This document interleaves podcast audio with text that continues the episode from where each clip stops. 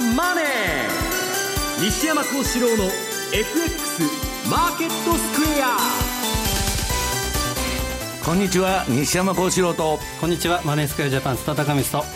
皆さんこんにちは。アシスタントの大里清ですここからの時間はザンマネー西山幸四郎の FX マーケットスクエアをお送りしていきます。え今日の日経平均株価なんですが結局244円のマイナスとなりました。終値なんですが1万6864円16銭ということです。西山さん、はい。一時は500円を超える下げとなりましたけれどもといったところでしょうか。500円はまあやりすぎのような気がしてたんですけど、はい、それにしてもまあ昨日のスイスランショックからですね、えー、何が何か分かんないと、うん、まあ、ちょっと金融テロみたいなことが起こりましてですね、はい、えー、もうすっちゃかめっちゃかになってると。で私のところも電話ばっかかかってきまして。忙しいですね。ちょっと参ってんですけどね、あのー、結局はね、あのー市場に先駆けて動く銅とスイスフラン、はい、これが動き出したってことでですねややまあ今年大変動相場だって言ってるんですけど、はい、まあ、かなりマーケットに不安が高まっていると、はい、いうことなんですね、はい、今年のマーケットを暗示しているのではないかということなんですが、須田さん、ドル円も116円。今少し戻してきましたが116円台ということですね。一時115円もありましたね。そうですね。あのやはり2015年も中央銀行がこう支配するということを言ったところがですねスイス、はい。えー、中銀とい。うのはちょっとびっくりしたんですけど、そうですね。ここで冗談総裁の冗談みたいな政策が出ちゃったと。本当それそれでスイスが買われて同じように円が買われたということで、うん、一時期下押しをしたんですけど、まあ、ドル円には大きなトレンド変化っていうのは見られてないなと。いう気がしますね、はい。えー、スイスフランの話それから銅の話についてはこの後のコーナーでじっくり西山さんに解説をしていただく予定となっています,、え番組ではリスナーの皆さんからのコメント質問をお待ちしています、え投資についての質問など随時受け付けています、え番組のホームページのコメント欄からお寄せください。ザ・マネーはリスナーの皆さんの投資を応援していきます。えそれではこの後4時までお付き合いください。この番組はマネースクエアジャパンの提供でお送りしますそれでは今日のマーケットを振り返っていきましょう。まず日経平均株価なんですが、終値、先ほどもお伝えしましたが、244円54銭安い、16,864円16銭ということで、大幅反落となりました。トピックス12.87ポイントのマイナス、1363.73。東証一部の、東証一部の売買高概算で27億1228万株、売買代金は2兆7143億円となりました。東証一部の値上がり銘柄数が206、対して値下がり銘柄数が1615、そして変わらずは39銘柄となっています。えー、業種別見ていきますと、今日は33の業種のうち値上がりしたのが、えー、3業種のみとなりました。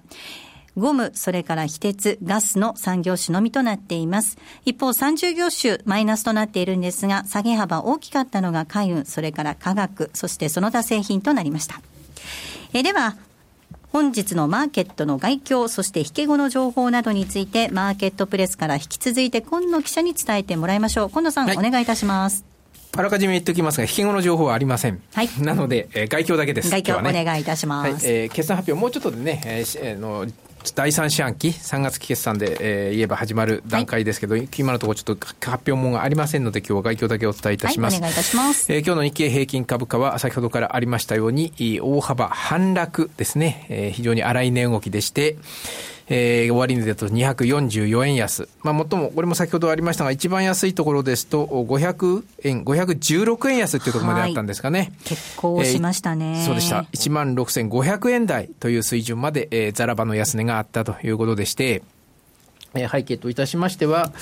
これもまあ先ほどからね、お話になって出ておりますように、外国為替市場でスイスフランが急騰しましたということでして、まあこれに引っ張られるような形で、円も上昇、円相場もタイドル、あるいはユーロなんかでも上昇したということでして、どうしても円が買われると株は売られやすくなるというパターンですね。今日も輸出関連株中心に業績懸念が高まって全体に売り圧力に働いたという動きです。え、最も、まあ、輸出関連だけが下げたというよりも、まあ、どうでしょうね、先物指導で、さっき歩きましたように、日経平均500円も、あるいは先物だけだと600円ぐらい下げる場面もお昼休み時間中あったんですね、現物のマーケットが休んでる間にね。えー、このあたり見ると、まあ、業績懸念というよりも、やはりちょっと、ポジション調整的な、リスク回避のヘッジ売りなども出てたというような見方もできるかと思います。で、えー、ただ、引けにかけては多少結局1万ね、516円安から見ると244円安ということですから、260円、70円ぐらいですかね、幅にしますと。一番安いザラバ安値からは下げ渋ったということにもなりますが、はい、えー、5番に入ってから多少自動車ですとか、あるいはタイヤ株ですとか、まあ輸出関連のところにもおしめ買い、あるいは買い戻しなども広が入って、えー、全体があ下げ幅縮めたという展開だったということですね。えー、こんなところでしょうか。はい。今野さん、ありがとうございました。はい、失礼しました。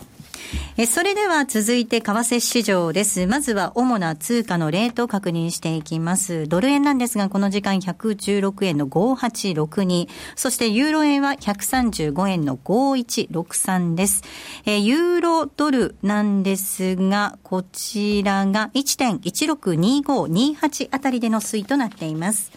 それでは、マネースクエアジャパンチーフアナリスト、西田明宏さんにお話を伺っていきます。西田さん。はい。はい。えまずは何といっても、昨日のスイスフラン、ちょっと大きな動きとなりましたね。そうですね。えー、まあ、スイスの中央銀行が、えー、これまでは対ユーロで、えー、上限を設けていたそのスイスフランなんですけれども、その上限を撤廃したということで、まあ、あいつこれまでもずっとですね、あのスイス中銀はあの介入をして、そのフランのレートを固定してたわけで、はい、なんですけれども、えー、まあ、無制限介入がもうちょっと難しくなってきたと、はい、まあ、それだけそのスイス中銀の資産が膨れ上がってしまってますんで、はい、まあ、これがちょっとできなくなってきたっていうことと、まあ、ユーロが、あ他の通貨に対してもかなり下がってきましたんで、えー、その中で、まあ、スイスフランだけこの上限を設けるということは、逆に言うとスイスフランが他の通貨に対してはこう下がることになりますんで、まあ、これがあ続けていくことが、まあ、正当化できなくなったということで、まあ、撤廃したんですけれども、うん、ま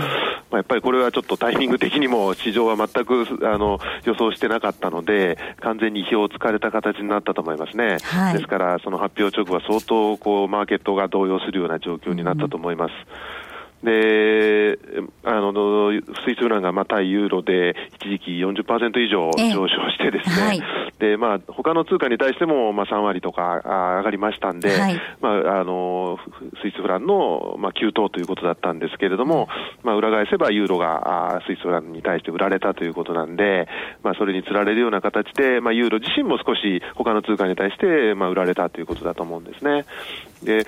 それとまあ完全なこうサプライズだったということもありますので、はい。えー、あの今後、じゃあスイス中銀がもう全くこうスイスフランを自由に動くように容認するのかっていうようなこと、はい、もうまあ、必ずしもはっきりと見えてない部分があったりとかですね、はい、で相場の動き自体が相当こう大きかったので、多分一部で大きな損失が出てる可能性があったりとか、まあ、そういうこう不透明性、不確実性っていうのがかなりこう高まったので、まあ、マーケットとしてはですねやはりこうリスク回避、リスクオフの動きっていうのが強まったというのが、まあ昨日の動きだったと思いますね、うん、どうでしょう、これ、そのマーケットが織り込むまでには、少し時間必要になってきそうですかね？えそうですね。えーやはり、まあ、徐々には落ち着くんでしょうけれども、えーはい、まあ、こう意外なところでこう意外な火の手が上がったりっていうこともなくはないと思いますんでね、ちょっと、あのその周辺の動きには注意が必要かなという気がしますし、もともとその昨日上限を撤廃したというタイミングというのは、やはり来週の、まあ、ECB の理事会っていうのがやっぱ視野に入る中でやったということだと思いますんで、まあ、ECB の金融政策についてのこう不透明感っていうのも当然これから出てまだ深まってくると思いますから、やっぱりえー、しばらくは注意必要なんでしょうね。はい。まあ、世界全体こう、大きな波が立ってざわざわしている感じがするわけなんですが、すね、アメリカ株もこれ、下げ基調続いてますよね。えー、そうですね、はい。あのー、まあ、経済指標もですね去年のまあ終わりぐらいっていうのはかなり強いもの一辺倒だったのが、うん、まあ、ここへ来てちょっと強弱混ざってきたりとか、それからあの、まあ、企業収益自体もですねそのし、えー、去年の10、12月期の部分がちょっとこう出てきたり、予想が出たりしてるわけなんですけれども、はい、まあ、必ずしも芳しくないということで、えー、そのあたりがその株の、まあ、難聴に寄与しているということだと思いますね。まあ、ただあの、まあ、経済指標もちょっとまちまちな部分はあるんですけれども、えー、基調としてやはりまだ強いんだろうと思うんですね。はい、でまあ、昨年の10、12月期も今出てきているような経済指標をこう積み上げていくと、まだ、えー、3%から4%近い成長していた可能性が高いので、まあ、そういったところからするとですね、まあ、今後またその経済指標がこう明るいものが出て増えるようであれば、あのアメリカの景気に対する見方っていうのはまた変わってくるんじゃないかと思うんですけどね。うん、はい、はい、まあ、唯一の頼みの綱という感じもありますけれどもね。ね。はい、さあ、そうした中、先ほどお話ありました、来週は ECB 予定されていますが、その他、注目点というと、どの辺になってくるんでしょうか？えー、来週はですね、えっと、IMF の世界経済見通しのアップデート版が出ますね。はい、去年の10月に出た時は、ちょっと世界経済、えー、大きなショックとなりました、ね、そうですよね。見通し下方修正っていうことで、えー、いよいよアメリカにも及ぶんじゃないかっていうようなところから、ちょっとマーケットが動揺したようなところがあったんですけれども、まあ、アップデート版が出てくるんで、また少しこう、見通しが下方修正されるようなことがあればですね、やっぱり材料視はされるのかなというところですね。うん、それから、えっ、ー、と、オバマ大統領の一般教書演説がありますよね。はい、まあ、こちらは、まあ、全体的なその経済政策の方向感みたいな話に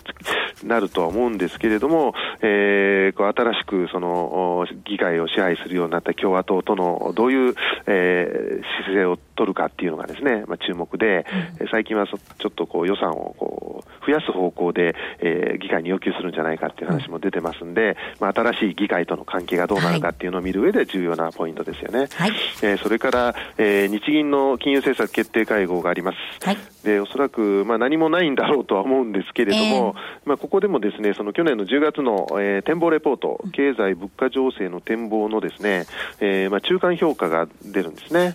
でこれまではその2015年度のに、えー、その2%っていう物価の目標達成に向けて、まあ、順調に進んでいるというのがずっと、えー、日銀の評価だったわけなんですけれども、えー、消費者物価も消費税増税の影響を除くと、今0.3とか0.4とかで、まあ、ほとんどこう伸びてないんですよね。はい、ですから、えー、ほと本当にその2015年度中に2%達成できるかというのはかなりこう、えー、疑問視する声も出てきてますんで、まあ、そういったその順調に進んでいるという見方が、えー、修正されるようであればですね、えー、それに合わせて、まあ、追加緩和期待というものも出てくるかもしれないですね。はい、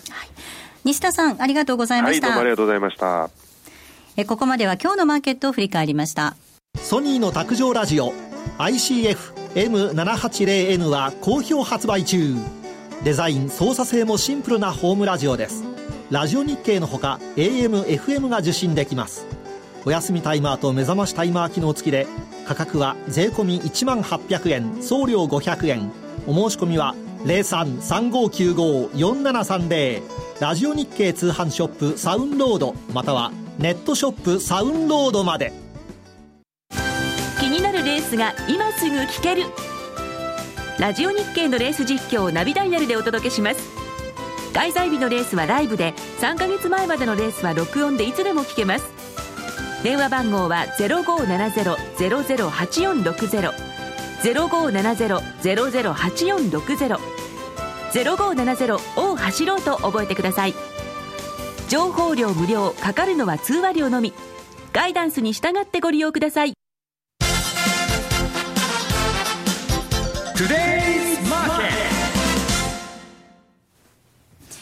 えではこのコーナーは西山さんに足元の相場について解説をしていただくコーナーです。さあ西山さん、はい、先ほど冒頭でもお話がありましたけれども、はい、いきなり火を吹いたっていう感じですね。そうですね。完全に何考えてんだということなんですね。で今まああのアメリカの方の CFTC のあのスイスウランのポジション、はい、これはまあシカゴ筋と言われる人たちですけどこれもあのスイスの売り越し幅がですね、うん、2013年6月以来の大きさになってたと要するにペッグを当てにしてですね、えー、そういうポジション作ってたんですけど、結構大きなポジション持ってたわけですね、オプションもすごいポジションができてました、これが全部もう壊滅的にやられたと。いうことなんですね。はい、まあ、もちろんその日本の方の投資家の方もまあそういうことになってると思うんですけど、はい、まあ普通あの中央銀行は皆さんあのご存知かもわからないですけど、嘘をついてもいいんですね。はい。あのもう少しマーケットとの対話って大事にします、ね、いやあの嘘をついてもいいんですよ。だからあのー、1.2が維持できないという、そのユーロユーロスイスでのペッグですね。うん、いう話になってて、ちょっとレートを変えるんじゃないかという話は、ここのところずっと出てたわけです。たただ、スイス中銀は、えー、これを維持していくみたいなことをずっと言ってたわけですよ。で、昨日、いきなりですね、何の前触れもなく、えー、ヤンピと、要するに万歳みたいな感じで、やめますと。うんそんなことしたらどういう結果になるかっていうのは、小学生でもわかるんですけど、まあ、このスイス中銀がやって、で、まあ、リカルドだとかそういうのも、われわれは何も聞いとらんみたいな話になって、まあ、それも嘘か本当か分かりませんけど、はい、まあ、大惨事になってるわけですね。だから、まあ、ポジションの、その、まあ、スイスがまたおかしくなったっつうんで、他のもん売らなきゃと。はい、えー、もう、ブローカーに聞いたら、マージンコールの嵐と、要するに追加証拠金の差し入れの、はい、まあ、コールの嵐ということですんでですね。えーまあ、ちょっと、ややパニックになったということですね。津田さん、これ本当に、割とこう、安定していると思っていたところから、急にこう、大きな材料って出てくるものなんですね。もうこれはですね、本当にあの先進国のれっきとした通貨ですから、ええ、それがですね、1日で40%、はいから動くんですからありえないですよね。新興国の通貨じゃないですよ。まあ、ドル円で言ったら100円が1日であの140円になっちゃったみたいな話。これはもうパニックですよね。だからこれはもう本当にあの、まあ、個人の方はですね、スイスフランの、スイスフラン円ということで買ってみた方が多いと思うんですけど、はい、まあ、ファンドなんか大変な、もう火の車といいますか、大変な状況だったでしょうね。はい、まあ、これあの、西山さん、そのスイスというのは、フランを、はい、フラン安を防衛するために、ね。えー、あユーロに対して、ええ。ー、フランが、えー、買われすぎちゃうのを防ぐために、フランを売ってたってことですよね。ということで、はえー、外貨準備高が。ユーロ売りのポジションをずっとやってたわけです。うん。うん、スイスフラン売りじゃなくて。あスイスフラン売り、ユーロ買い、はい、のポジションをずっとやって、まあ、いわゆるそのペッグ制っていうのをやってたんですけど、要するにまあ、えー、外貨準備の7割までなっちゃって、はい、もうできませんということで、いきなり万歳したと。うん、で、普通、やめ方があるんですね。もうちょっと段階的にですね、レート下げていったり、うんぬんしてですね、えー、徐々にやめていくというのを市場は想定してたわけですけど、うん、いきなりですね、もうあのー、まあ、もう仕事ぶん投げちゃったみたいなやめ方なんですよね。それだけ追い込まれていたのかなっていう感じもしますけど、先ほどその IMF のラガルドさんも知らなかったっていうことだったとするとですよ、はい、これ、影響大きいですよね。ねあの、私もこの世界長くやってて、まあ30年近くやってますけど、うんこれほどのあの値動きというのはですね、まあ、あの92年でしたっけ、うん、えー、っとあのジョージ・ソロスとあのイングランド銀行のポンド相場とかね、うんはい、98年の円相場、うん、それはまあすごかったんですけど、昨日のスイスの動き見てたらですね、なんじゃこらと。要するにまあ10円単位で値段が飛ぶような感じで、で、出てる値段も、本当についてるのかどうかさえも、インディケーションって、まあ、気配値なのか、うん、マーケットプライスで本当に約定してるのかですね、よくわからないような、もう空中遊泳相場ですね、うん、これ、連携取れてないってことですよね、世界がね。いや、もう、そのブローカーもプライス出さないですから、うん、で、まあ、その取引業者も取引停止とかですね、はい、そういうことをやらざるを得なかったと。いうことですね、はい、これ、ドルに与える影響、そのあたりはどうですか？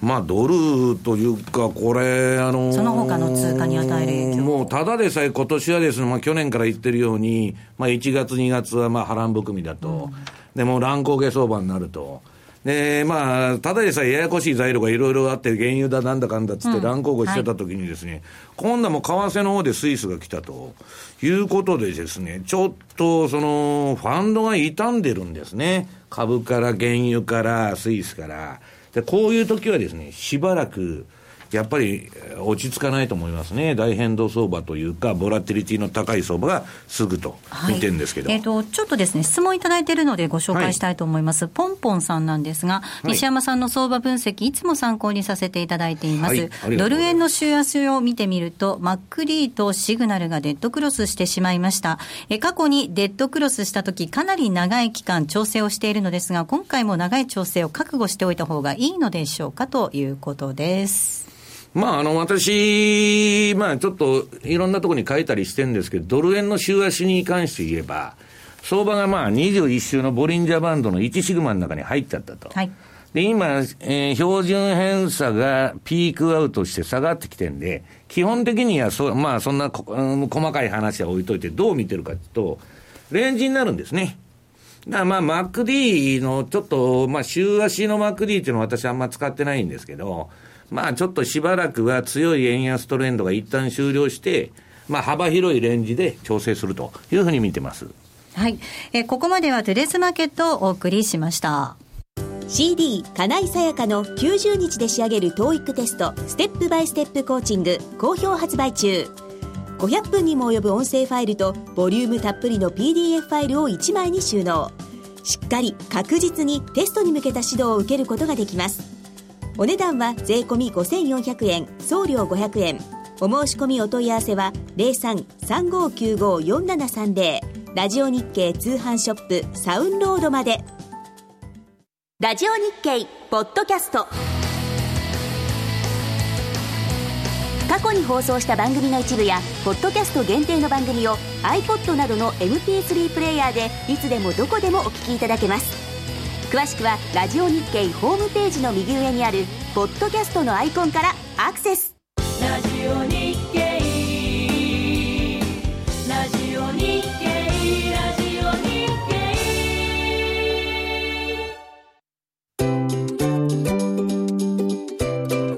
経 M2J トラリピーボックス。トラップリピートトラップリピート。僕の名前はトラリピトそれを略してトラリピえさあ、このコーナーでは FX 取引の考え方について津田さんに教えていただくコーナーです。はい、さあ、では津田さん、今日はどんな話になりますか、えー、とですね、昨日やはり大きなスイスフランのニュースが出てきたんですけど、当社ではスイスフランは使ってないんですね。はい、でそうなると、まあ、マーケットをずっと、まあ、チャートはずっと見ているんですけど、まあ、違うサイトに見てたら、そのスイスの情報が流れ流れてきたと。うんあれ？ということで、まだチャート見直したら、ほとんど動いてないと、うん、で昨日見たらドル円、まあ、多少ですね、円買いということで動いて、あとはニュージーランドなんかもそういうような動きをしました。基本はですね、やっぱメジャー通貨ということで安定的な推移しているということで、まあ、ドル円なんかの考え方は、えー、去年の12月以来の、えー、ボリンジャーバンドのマイナス2シグマ、うん、このあたりにこうヒットしていると。もう一点言うとですね、ストキャスティクス、オシレーター系の、これ？が、えー、まあ、ストキャスティクススローの方ですけど、これが20のところでクロスしてる。この辺が共通項から考えるとですね、まあ、逆張り、安くなったところを買い拾っていくというのが面白いんじゃないかなと思いますね。一番シンプルかなというふうに思いますね。はい。西山さんどうですか？私あの、ずっと遊んでて、今週から相場出動してるんですけどね、でまあ、ドル円の、まあ、加減というか、その逆張りということで、今週もレポートを書かせていただきまして、はい、まあ、あの今あの、津田さんが言われたボリンジャーバンドでも、まあ、同じような位置にあるし、えー、13日移動平均のマイナス3%帰り、ここまで下がってくると、まあ一旦止まるんだって言ってるんですけど、うん。まあそういう意味ではもう、そういう水準で買って、戻りゃ売り、また下がってきたら買って、うん、また戻ったら売りというのをもう今繰り返してるんですね。はい、で、まあ、あのー、昨日まあスイスランショックというのがあったんですけど、うん、クロス円というか円相場を見てみると、うん、確かにまあドル円は円高になりました。はい、ただまあ、そのスイスの、その、円スイスの相場を見てたらですね、30円も40円も50円も動くと。めちゃくちゃなことになったんですけど、そこまでではね、まあ、ドル円はまあ別にそんなにその動いたわけじゃないと、うん、で、まあ、スイス以外で言いますと、まあ、ユーロ円とかの下げがやっぱ厳しいんですね、はい、急落でも行ってこいみたいになっちゃって、で、まあ、あの、そのことを思うとですね、まあ、あの、今言われましたように、ドル円だとかニュージーランド円っていうのはその中で非常にしっかりしてたと。で、スイスランショックの教訓というのは、分散投資がリスクを減らしていくってことなんですね。もう1銘柄なんかやってて、そこを集中的になんか材料が出ると万歳と。まあいうことになっちゃうわけですけど、まあいかにポートフォリオと分散という観点が大切かなと。いう感じで見てるんですけど、うん、津田さんあの、以前からこの番組では皆さんにもお伝えしていますが、まあ、これだけ荒れてくると、本当にリスクコントロールっていうのは必要になってくるっていうことですよねそうですねあの、リスクコントロール、具体的に言うと何かというと、キャッシュのコントロールだと思うんですね。うんはい、でいかに余剰残高もくどいようですけど、うんポジションの,、えー、あのお金も当然、これ、証拠金として必要ですけど、はい、横に置いていく、えー、置いとく資金、これが余剰残高、キャッシュポジション、うん、でこのコントロールで、例えば証拠金に変えようと、もしくは守りのために、えー、キャッシュで置いとこうと、うん、このコントロールが非常に大事になってくるので、うん、今、とにかく1月は、えー、トリッキーな相場展開だと、まさに原油から、スイスからですね、もうトリッキー以外の何者でもないんですけど、でいかに厚くしておいて退場させられない、はい、そうですね、実質レバリでとにかく抑えていく、2倍から3倍っていうのが理想的、うん、これをですね遵守していただければ、昨日のスイスフランっていうのは、まあ、言ってみれば対対岸の火事といいますか、こんなことがあったんだなというふうな感じで乗り越せるとは思うんですけどね。うん。さあ、そうした中なんですが、津田さん、えー、引き続き今年もセミナーを開催するということですね。そうですね。えー、初めて、はい、えー、お邪魔させていただく土地もですね、はい、ありまして、えー、広島とと仙台、はい、えー、2月7日土曜日に広島、はい、で2月8日日曜日に仙台、これがですね、あの西山さんも含めて、ええ、あのお邪魔させていただきますので、ちょっとご紹介していただいてよろしいでしょうか？はい。えー、まずはですね、2月7日が広島になります。そして2月8日が仙台ということで、これ、連日でということになりますが。強行スケジュールなんですけど、かなり、はい、えー、気合い入れていきますんで、よろしくお願いします。さあ、そしてその前にと言っては何なんですが、1月24日には、えー、名古屋でもセミナー開催されますので、えー、ぜひ皆さん、えー、M2J のホームページ見ていただいて、えー、セミナーの詳細を確認していただければと思います。ぜひ皆さんにお越しいただきたいと思います。1月24日は名古屋になっています。そして2月に入ってからは、広島、仙台ということで開催です。えここまでは M2J トラリピボックスお送りしました。この度、マネースクエアジャパンは、10月のホールディングス体制への移行を記念して、お客様の運用成績をプラスにする可能性の挑戦として、マネースクエアプラスプロジェクトをスタートしました。プラス、それはお客様の運用成績をプラスにする可能性への挑戦。プラスにこだわる理由。お客様の資産がプラスになることがマネースクエアの成長につながる。プラスにさらなる可能性をホールディングス体制を礎により広く可能性を模索するというプラスに込められた思いを一つずつ形にしてまいります。プロジェクト第1弾としまして、通貨戦略に新しい可能性をのもと、9月20日より新通貨ペア、トルコリラ円の取り扱いを開始いたします。高金利で価格帯の安さと変動の大きさを合わせ持つ新興国ならではのダイナミズムこそが大きな魅力であるトルコリラ。当社にこれまでなかった特徴を持つ通貨ペアであり、当社独自の発注管理機能、トラリピにもマッチしている通貨ペアです。今後のマネースクエアプラスプロジェクトにご期待ください。マネースクエアジャパンが提供する外国為替証拠金取引は、外国為替相場の変動や各国市場金利の変動により損失を被ることがあるほか、その損失は投資金額を上回る恐れがあります。また、トラップリピート違反団は取引の利益を保証するものではありません。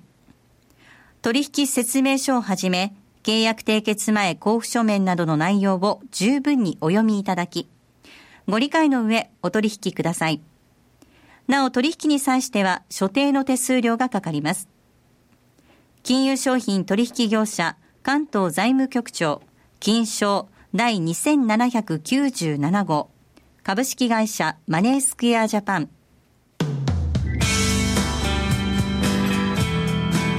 西山幸四郎の FX マーケットスクエア。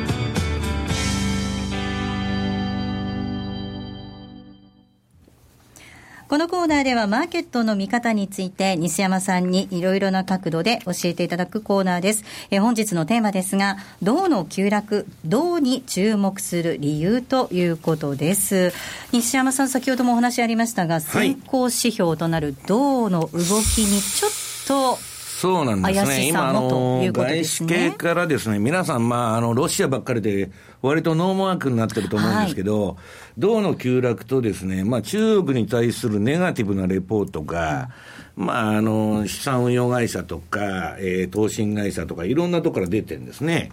で、まあ私もあの、この銅の価格っていうのは昔、あの、国名に調べたことがあるんですけど、うん、まあ銅の価格っていうのはですね、景気の先行指標なんですね。うん、まず最初に銅が動く。うん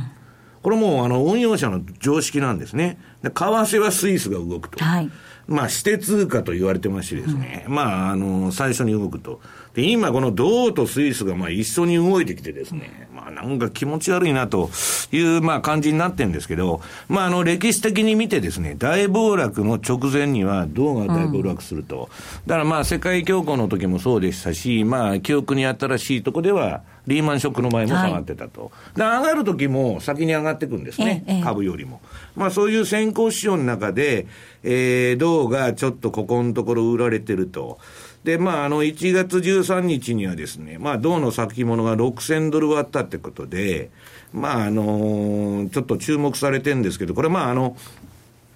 月足とかで見るとですね、まだ産業値が十分あるような形で、今までのちょっとレンジの加減をすべて、あの、取り去っちゃったんで、ちょっと気持ち悪いなと。で、この銅が下がって、今、あの、ニッケルだとか、まあ、商品市況全体が下がってきてると。うん、原油だけでなくなってきてるんですね。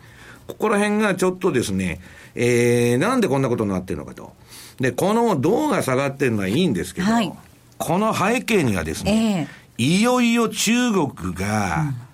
まずくなってきたと、景気の減速っていうのは本物になってきたという見方が、今、あの、エコノミストだとかですね、うん、ストラテジストの間で広がってきてるということなんです。はい。はい、津田さん、あの、以前からまあ中国に対する懸念というのはもちろんありましたけれども、足元の相場では割とロシアとか原油の方に目がいってた部分ありますよね。そうですね。あの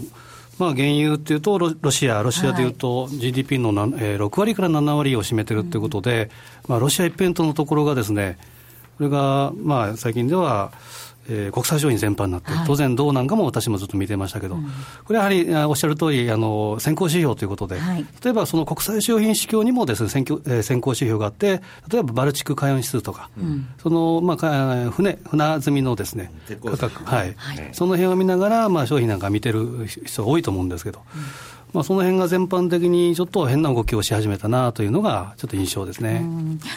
西山さんあの、はい、この中国の変調となりますと、またもやこれ、マーケットに、世界全体に与える影響、大きいですよね、はい、あのもう結局、2000年からのですねこの原油高だとか、金のあれだとかは、資源パラノイアと言われたですね、はい、中国がもう買いあさり。えーこれで、まあ、あの、上がってたわけですね。だから、まあ、この前も言いましたように、98年の原油価格10ドルから、えー、2008年にはまあ150ドル近く15倍までいったっていうのは、もう中国が引っ張ってたわけです。で、今、銅が動いて、はい、まあ、あのー、運用者が気にしているのは、中国はいろんな規制があってですね、まあ、なかなかあの、金融市場難しいんですけど、あの、銅を輸入してですね、要するにドルを借りて、銅を輸入して、その銅を売却して得た人民元を、えー、運用してたと。えー、いうややこしいことをやっとるわけです。当局の、要するに規制をくぐり抜けるために、はい、だから道中のはそういう意味で中国の倉庫に眠ってるんですね、担保として。はいで、それが売られてきたということは中国の売りで、なんかやばいことが起こってんじゃないのと。はい、で、これまでもですね、中国に関しては、まあ、経済指標は全部粉飾だとかですね、えー、わけがわからないとかですね、えー、GDP の計算もあんな短い日数でできるのかとかですね、まあ、いろんなことが言われてる中で、李克強がですね、その首相の言ったのは、電力消費量と鉄道貨物量と銀行融資量だけ私は見てますと。はい、他の指標はよくわかりませんと。まあ信じられないって言ってるわけですね。で、その中で、えー、皆があの見てるのが電力使用量なんですけど、これ中国の指標が粉飾粉飾って言われながらもですね、今まで2013年までは、ずっと電力使用量の伸びというのは続いてたんです。ところが、去年2014年度で通年で見ると、初めて伸びが止まっちゃった。うん。これはいよいよちょっと変なことになるんじゃないのと。で、まあ去年から出てるそのファンドのレポートとか読んでるとですね、まあ今年のその相場のまあ、盲点というか、びっくりニュースみたいな感じになっちゃうんですけど、中国の不良債権問題が、まあちょっと、えー、ことが起こってですね、それが金融危機を巻き落とすと。巻き起こすと。だまあ、7%成長くらいをみんなが見てるんですけど、はい、ね、2、3%の成長になるんじゃないなと。そうすると、そこが何につながってくるかというと、今の原油だ、原油安ですね。これは中国がもし景気がそういう状況で減速していけば、なるほど上がることはないです。なるほど。うん、ええ。そうするとまたマーケットの、えー、風景が変わってくるということなんですね。はい。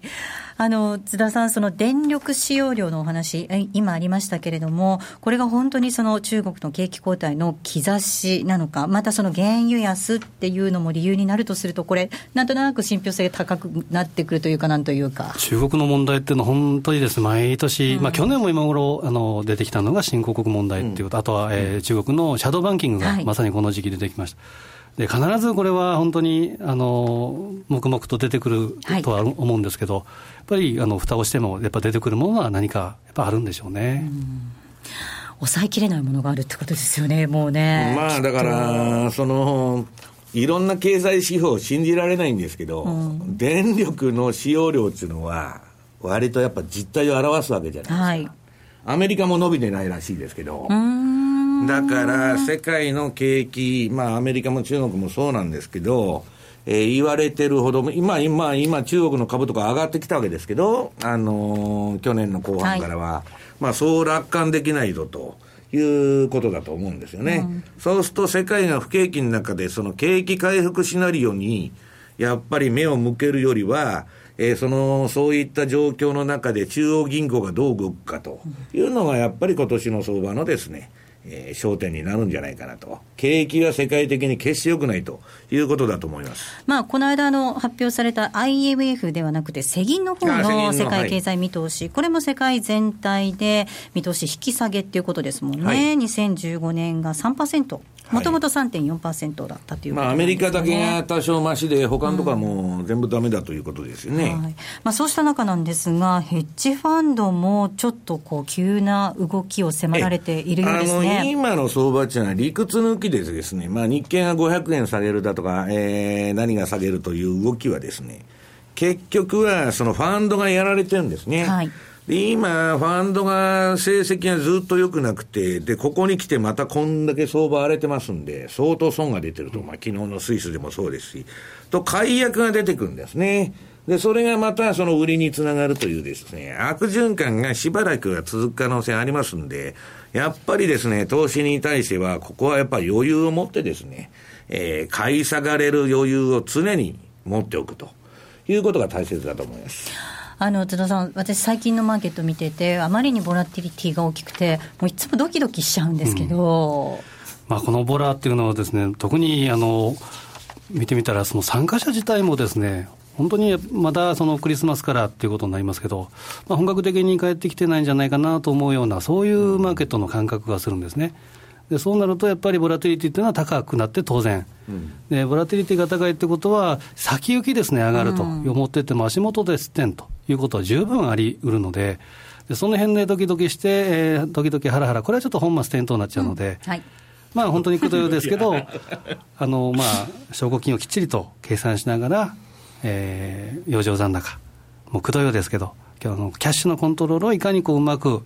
やるっていうのが、うん、あの一番大事になってきますね。あの西山さん、今後のマーケットを見通す上でね、はい、なんか懸念材料がこうどんどん日を追うごとに増えてくるなっていう印象があるんですけど。そうなんですね、ただあの、毎年ですね、なんかこの1月とか、あと来月の2月の時期っていうのは、あんまりすっとした相場じゃないんですよね。うんうんうん、でむしろ長期で見ると、まあ、そこでどーンと押してくれたら、はいそれがまあ買い場になってることが多いんですけど、うん、まあとにかく今余裕を持ってしばらくですね、まああの落ち着かないマーケットになりそうなんで、うん。えー、もう無理をしないことですね、はい、余裕を持って臨むということが大切だと思います。原油の話だったり、それからこの番組ではご紹介していますが、ジャンク債の話だったりとかね、今あの、だからジャンク債もあの原油も逆張りの買いが出てるっちゅうんですけど、これもまた、あの、ひょっとするとまたそれがしこっちゃってですね、投げになっちゃうみたいな、まあ、昨日50ドル超えてきたと思ったら、あっという間にまた下がってるというような、もう不安定なマーケットなんで、まあ、とにかくですね、えー、一番大事なのは資産管理を、えー、ちゃんとやってですね、余裕を持って、えー、相場に挑むということだと思います。えここまでは西山幸四郎の FX マーケットスクエアをお送りしました。ソニーの卓上ラジオ M780N は好評発売中。デザイン、操作性もシンプルなホームラジオです。ラジオ日経のほか AM、FM が受信できます。お休みタイマーと目覚ましタイマー機能付きで価格は税込1万800円送料500円お申し込みは0335954730ラジオ日経通販ショップサウンロードまたはネットショップサウンロードまで気になるレースが今すぐ聞ける。ラジオ日経のレース実況をナビダイヤルでお届けします。開催日のレースはライブで3ヶ月前までのレースは録音でいつでも聞けます。電話番号は0570-008460 0570-008460 0570を走ろうと覚えてください。情報量無料かかるのは通話料のみ。ガイダンスに従ってご利用ください。M2JFX 投資戦略さあ、このコーナーでは、えー、来週に向けて M2J の FX の投資戦略を伺っていきます。津田さん、よろしくお願いいたします。はい、えー、やはりもう22日というのは、これは ECB の理事会とドラギさんの定例会見、これはやっぱ外せないということなんですけど、ちょっと思うのはですね、このスイス、中央銀行、スイス、国立銀行、動いてきましたけど、もともと ECB がその QE っていうのは話が出ていますけど、はいえー、QE をやるかやらないかっていうことよりも、どれだけの規模なのかって話にも変わりつつありますけど、目的はユーロを下げると。そう、ユーロ安誘導だったんですね。ユーロ安誘導ですけど、今考えると、もうできてしまってるというもうすでに達成してるって、私、先週の放送でも言ったんですけど、やるやるしなくても。そうそうそう、まあ、もうだって、何の意味があるドイツからしたらですね、今更やって何の意味があるのと、もうあのドルに対して十分下がってるでしょそうですね、そこで22日ってどういうカードを出してくるのかなっていうふうに思ってしまうんですよね。逆に温存できるじゃ可能性も出てきたわけですもんね。いやとはいえ、その物価はマイナスになってるわけですから。まあ、じゃあ、そのデフレを放置するのかという話になるとですね、まあ、結局だから今、あの QE があの景気に対して意味があるのかどうかっていうのはまた、うんはい、あの難しいところなんですけど、はい。通貨安戦争を世界中で勃発してですね、インドも利下げとかな、なんだかんだになってきてる中で、もう不穏な状況なんですよ。うん、その中で、じゃあ、やるやるってあれだけ去年から言っといてですね、やらなかったらこれはまた大変なことなんで、ね、もうスイスに続いてユーロ、ドラギお前もかと。いう話になっちゃったんで、まあ、その3月までにやるしかないと思うんですけど、問題はドイツが本当にうんというかどうかなんですよね。うん、それと、世界中、まあ、景気が良くないと、相変わらず。うん、まあ、アメリカもあの、小売売上高、これ結構期待する声があったんですね。で、いいんじゃないかと、ガソリンも下がってるからということだったんですけど、何のことはない、全然ダメじゃないかと。いうことなんですね。だからまあ、私はもうあの、能天気とか楽観的とか言って、よくアメリカ人に言っとんですけど、はい、まあ、彼らはまあ、とにかく消費しまくるんですね。はい、そのアメリカ人がですね、今、あの、消費が伸びないということはですね、アメリカ人の家計も相当傷んでると。要するに GDP と家計がですね、連動しない時代に入ってるんですね。で、まさにトマ・ピケティの今、資本論が売れてるんですけど、はい、もう全然その貧富の差が開いてるだけということでですね、まあ、どこも良くないと。いうことで、まあ、いつも言ってる結論なんですけど、バブルを温存していかないと、もう世界中ちょっと経済が回らなくなってると。で、雇用統計回復してると当たり前なんですよ。正社員1人切って3人雇取るわけですから、オバマケアで。当たり前じゃないかと。問題は家計がその良くなってこないと、ダメだし、アメリカの景気という意味では住宅がもっと売れないとダメだということですね。で、日本は言わずもがな、もう、あの、家計の貯蓄率がマイナスになってるわけですから。はい消費限界までやってて、もうこれも、えー、景気は、まあ、消費は伸びそうないと、GDP は伸びるわけないというのは今年の相場だと思います。その中で相場が上がっていくとしたら、やはり黒田さんが何するかと。いうことになってくると思うんですけどね。須田さん、ちょっとお話が途中になってました、ECB が22日ということで、はい、日銀の金融政策決定会合も同じ頃にということですもんね。20日と21ですよね、うん、でここでやってくるのが、えーと、2015年度の、えー、物価目標、これ1.7%を、これはもう無理ですから、1%の前半なのか、半ばなのか、これ下げてくる。と。下げてくると何をしてくるかというと、当然これ、黒田さんは次の手が打ちやすくなるということで、うん、でこれはあのまた後であの、えー、資料を見ていただきたいんですけど、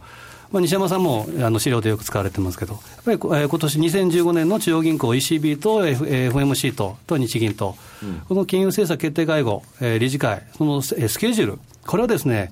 カレンダーとかメモなんかちょこっとこう入れ入れていただきたいんですけど、うん、その辺になると、やはり、えーまあ、日銀でいうと、今年の4月とか、はい、7月とか、はい、と10月とか。うん。で、FOMC はどうかというと、4月はいきなりは無理なので、6月とか、うん、そういうふうなあの予測が立つと思うんですけど、うん、まあ、この辺はマーケットの変動要因になるなと。